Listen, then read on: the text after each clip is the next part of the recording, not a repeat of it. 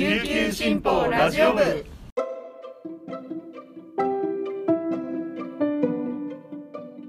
おはようございます。沖縄から届ける声の長官琉球新報ラジオ部です。2021年10月21日木曜日本日のパーソナリティはデジタル推進局の上里あやめが担当します。今日の那覇の予報は曇り時々雨。最低気温は23度最高気温は27度となっています。新型コロナの感染状況が少しずつ落ち着いてきていますよね。でもあの私まだ結構ステイホームをしてるんですけどそんな中でお家でハマってるのが今あってそれがあの観葉植物を育てることなんですね。私は今あのガジュマルとモンステラっていう植物を育ててるんですけどガジュマルはあの手のひらサイズの入れ物に入ってる可愛い感じのやつでモンステラっていうのがなんか葉っぱに切り込みが入ってるような植物です。でなんか結構育てるのも簡単じゃないなっていつもやってて思うんですけど室内じゃなくて外に出した方がいいって言ってたので出したらガジュマルはめっちゃ育っていってでっかくなってるんですけど逆にモンステラはなんか紫外線にが強すぎてなんか葉が一部黒くなったりして本当に植物を育てるのって簡単じゃないんだなっていうのを日々実感しています。ちょっとまた様子見ながら育ててるのを楽しんでいきたいと思います。それでは本日のピックアップニュースをお届けします。はじめのニュースです。今年6月から8月にかけて県内11市のすべてで新型コロナウイルスのワクチン接種業務に関わる職員が過労死ラインとされる月100時間超えの時間外労働をしていたことが琉球新報の調査で20日までに分かりました。100時間超えは計84人に上りました。最長の職員は沖縄市の229時間次いで那覇市の197時間でした。政府が65歳以上のワクチン接種の加速を全国の自治体に要請したことを受け関係業務が増えたことが要因とみられます。時間外労働を余儀なくされた理由として急ぎの業務が多く1人当たりの業務量も多い。予診票システムの入力業務。土日も実施している上に振替給の取得も困難な状況のためなど業務の集中化を挙げています。時間外労働の職員数が最も多かったのは沖縄市と豊見城市の15人です。次いで石垣市が14人那覇市が13人でした。全市とも時間外労働の賃金の未払いは発生していません。次のニュースです。沖縄署と県警捜査2課は20日虚偽の診療報酬明細書レセプトを作成し全国健康保険協会から現金約82万円を騙し取ったとして沖縄市内の産婦人科院長で50代の男性医師を詐欺容疑で逮捕しました。自然分娩だったにもかかわらず緊急帝王切開手術で出産したとしてレセプトを作成した疑いがあります。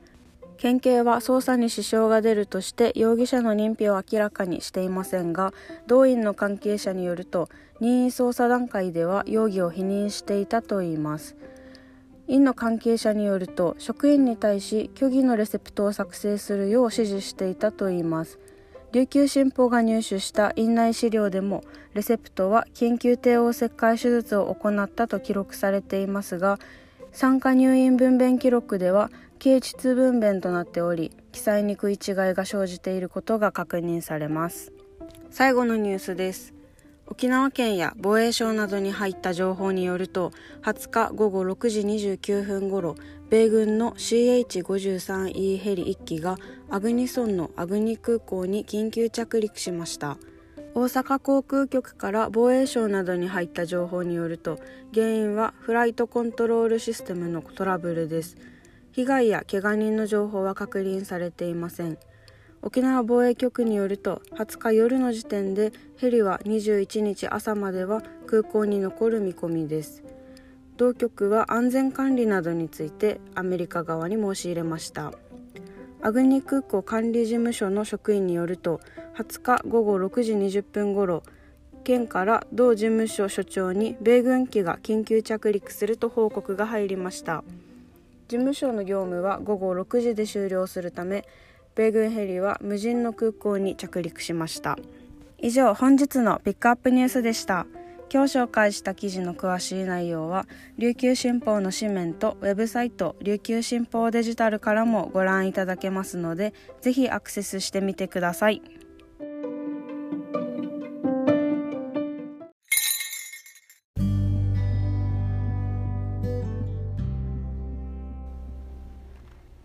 いてのコーナーは記者のおすすめ記事を紹介する一押し記者解説のコーナーです。本日のパーソナリティはデジタル編集グループの玉木恵理子が担当します。そして今日の解説部員は、えー、成形グループの東目千恵記者です。東目さんよろしくお願いします、よろしくお願いします。はい、えー、今日は東目さんどんな記事を紹介してくれますか？はいえーと、今回はですねあの先日記事にいたしましたあの首里城、えーと、と2019年の10月にですねあの消失大半が消失してしまったあの首里城のあの破損瓦を使ってであのウクレレをあの作ったというあの読谷村にある工房プラメリアさんのあの大城義親さんに関しての記事をご紹介したいと思います。はいねあのもう首里城火災からもう2年経ちますけれども、はい、首里城の瓦を使ったウクレレを作ってる、はい、そうです。ね。はいちょっとあの現物をねお見せできないのが そうね声だけだからね。はい、あのもともと県がですねこのえっ、ー、と2019年のあの火災があってやはり多くの方が心を痛めたということで、あのぜひこのなんて言うんでしょう何かあの再利用このせめてですね首里城をこう構成していたものに何か再利用できないかということでプロジェクトを立ち上げたんですね。うん、そうあのそういうプロジェクトにこの大城さんはあのまあ、手を挙げてぜひあの自分のなりわいとしているあのウクレレショップ、はい、でも何かできないかということでこのあの破損瓦を譲り受けて、はい、それをウクレレに使うっていうあの、はい、形でやったそうです。このウクレレなんかどういうところに 使われてる？説明難しいけれども、ね、実際ね見たもう東明さんしか説明できないから、はい、あの私もあの実はウクレレだったりギターとか全然詳しくなくて 大城さんにあのいろいろ教えていただいたんですけれどもこのブリッジですねこう弦を弾く時にこうあのなんて言うんでしょうあの接続する分のブリッジとかとサドル、うん、あとフレットボードって言ってこうなんて言うんでしょうあの本体はあの県産の木でできてるんですけど、はい、それにこうこのあの音を弾く時弾ん？弦を弾いて音音を、うん、なんて言うんでしょうあの音を出すパーツですね、でそれがまあブリッジとかサドルとあとフレットボードっていうところにあの破損瓦を使うっていうことですね。あのぜひ皆さんにお見せしたいんですけどごめんなさい。現物は イメージできないですよね。ぜひいただきたいです。はい、これ見てすぐやっぱりあの瓦使ってるってわかるんですか？そうですね。あのわかると思います。うん、こう首里城ってやっぱりどうしてもあの朱色のね、鮮やかな色があのイメージ的にはあるんですけどその正殿とかのねあの彩られてるあの瓦っていうのは本当にあの沖縄独特のですねあの赤土のあの色です優しいピンクの色をしてて、はい、あのパッと見てあれ？って普通の素材と違うっていうのはあの初めての方でもお気づきになると思います。音色はどうでした？音色は実はなんか すごい素敵でした。あの大城さんご本人もおっしゃってたんですけれども、うん、そもそも瓦ってどどういう音がするのとかこんな硬い材あのものを使って音鳴ってるのっていうことで確かに普通の一般のあの木材で作ってるウクレレよりかは、うん、あのまあ、音の伸びっていうのは確かにあの限定的ではあるんですけれども、うん、ストーリーを知った上で聞くと何かこう感慨深いと言いますか。はいあのでもあの素敵なあのウクレレとは普通のウクレレとはやっぱ一味違う、うん、あの音はしてました。これもまた説明しがたい。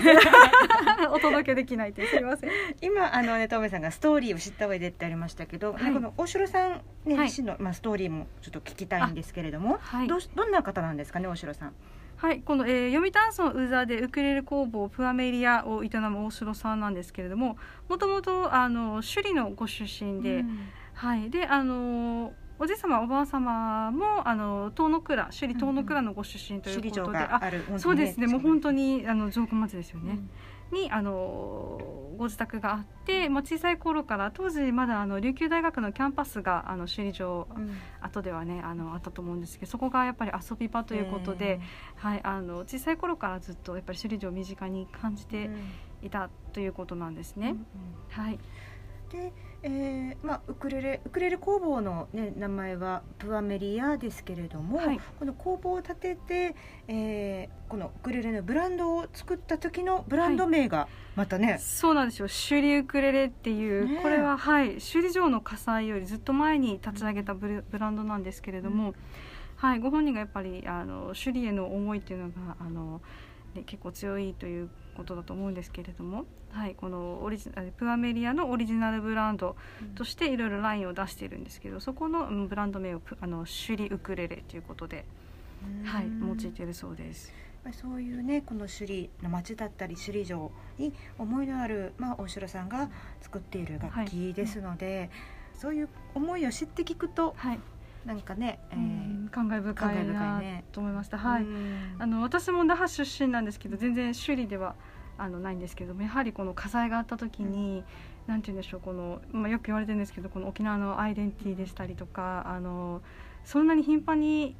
行く場所ではなかったけど、うん。心のどこかに何か拠り所になってたっていう思いがあったんですね。で大城さんはまたね幼少うん。期ずっと過ごされた首里っていうところでやっぱ火災があった時にもうん。本当にもう、ななんて言うんでしょう頭の中が真っ白になったっていう話をされてて。でね本当に何かできないかどうにか自分もあのこの首里城あの復興うん。の首里お城だけじゃなくてその周囲ですよね。ね。もう地域の方々うん。も本当に、あの喪失感うん。あったみたいだしあとあの周り首里城を取り巻くこのなんて言うんでしょうあの観光のね施設だったりとかお店も結構辛い思いを皆さんされてるということで何かこうねご自身ができないかということで、うん、なんか思いを形にしたっていうお話を聞いてなんか皆さんにとってね自分だけじゃなくて県民の多くの方にとって首里城があの本当に大切な存在だったんだなということを取材を通して感じました。本当そうですよね。なんかねあるのが当たり前っていうか、ん。まあそんなにあの私もねあの首里の人間ではないので、はい。あのしょっちゅう行く場所ではなかったんですけど、やっぱりこう見上げると首里城が見えたそこにあってそうそうあってっていう場所ではあったので、なんかうん。あれがないっていうのはね、うん。なんか不思議な感じというか、まあ、喪失感と、なんかこう首里城への思いを音色にはいして届けると。はい。でまたね大城さんがあのおっしゃってるのがこれ実現したらすごいいいなと思うんですけど、はい。ねああのうち世の界の大会の話もね。ですね。うん。あの大城さんもともとあの自動車の整備工であの趣味の範囲でウクレレをこの楽器の演奏を習ってたんですけど、なかなか上達しないということで、ご本人も笑ってたんですけれどもぜひあのやっぱり発信力のある、うん。あの県内のウクレレをね演奏できるアーティストとかにこの世界のうちなんち大会あ来年ありますよね。うん、とかあとは何かこう首里城火災に関する何かこうあの関連イベントだったり、うん。そういうところでぜひあの音をね鳴らしてほしいということで、あと何かあのちょっと紙面ではご紹介できなかったんですけれども世界のうちなんちゅうたくさんいらっしゃいますよね。この、まあ、ウクレレっていうのは持ち運びも結構できるので、ねちっちゃいね小型ですからはい。ね、うん、例えばどっかこのこれからもうちょっとコロナがね収束して海外とかにあのどなたか行く機会にあれば、うん。それを持ってって現地の県人会とかあでもいいですね。弾いてもらったら皆さん。こうね沖縄とか首里城に馳せる思いっていうのはきっとあると思うので、うんうんうんうん。ぜひ聞いてほしいということで残念ながらご本人はできないよって言ってじゃあどなたかアどーティスなたかということでなんか募集中とおっしゃってました。うんえーそうですね、あの世界のうちなんてウクレレというとあの県警のあの、はいジェイク島袋さんなんてねハワイの本当にねプロですしね。プロですからね。ちょっと誰かジェイクさんに。誰か誰か繋いでください。でそれ以外にも本当にね県出身のミュージシャンたくさんいますから、はい、うんぜひ弾いてほしいしまたで世界のうちなんち大会大体秋ですよね。秋そうですね。このはい。秋のこのしっとりとした感じにウクレレの音色。っていうのは。てすごくいいなんかいいなぁとはい。思いますね。ぜひぜひ。じゃあちょっとあのつなげてほしいですこれを聞いてるどなたか。よろしくお願いします わかりました。はい、はい、えー、今日はえっ、ー、とめちえさんに、えー、シリジウクレレの話を、はい、えー、教えていただきました。はい、めさんありがとうございました。はい、ありがとうございました。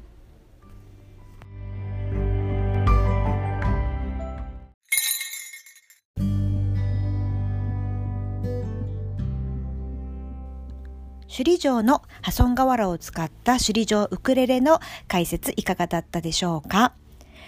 ね、首里城ウクレレどんな音がするんでしょうね。ぜひ、あの、実際に音を聞いてみたいなっていうふうに思いました。最近皆さんは生の音楽、生の楽器って聞いたことありますか？なんかあのコロナでね、あの、ライブだったり、こうコンサートっていうのが軒並み中止になってしまって、えー、まあ、この1年ちょっとぐらいね、オンラインでの配信っていうのがものすごくあの多くなりましたね。でもちろん、オンライン配信でもあのすごくみんな工夫されてるので楽しめる部分はあるんですけれどもやっぱりライブコンサートでのあの空間で音楽を聴くっていうこのね感覚っていうのはやっぱりオンラインににとって変わるものではないなっていうのを改めて思います。本当に早くねあのコロナ前のように、ね、たくさんコンサートやライブに行ってあの熱気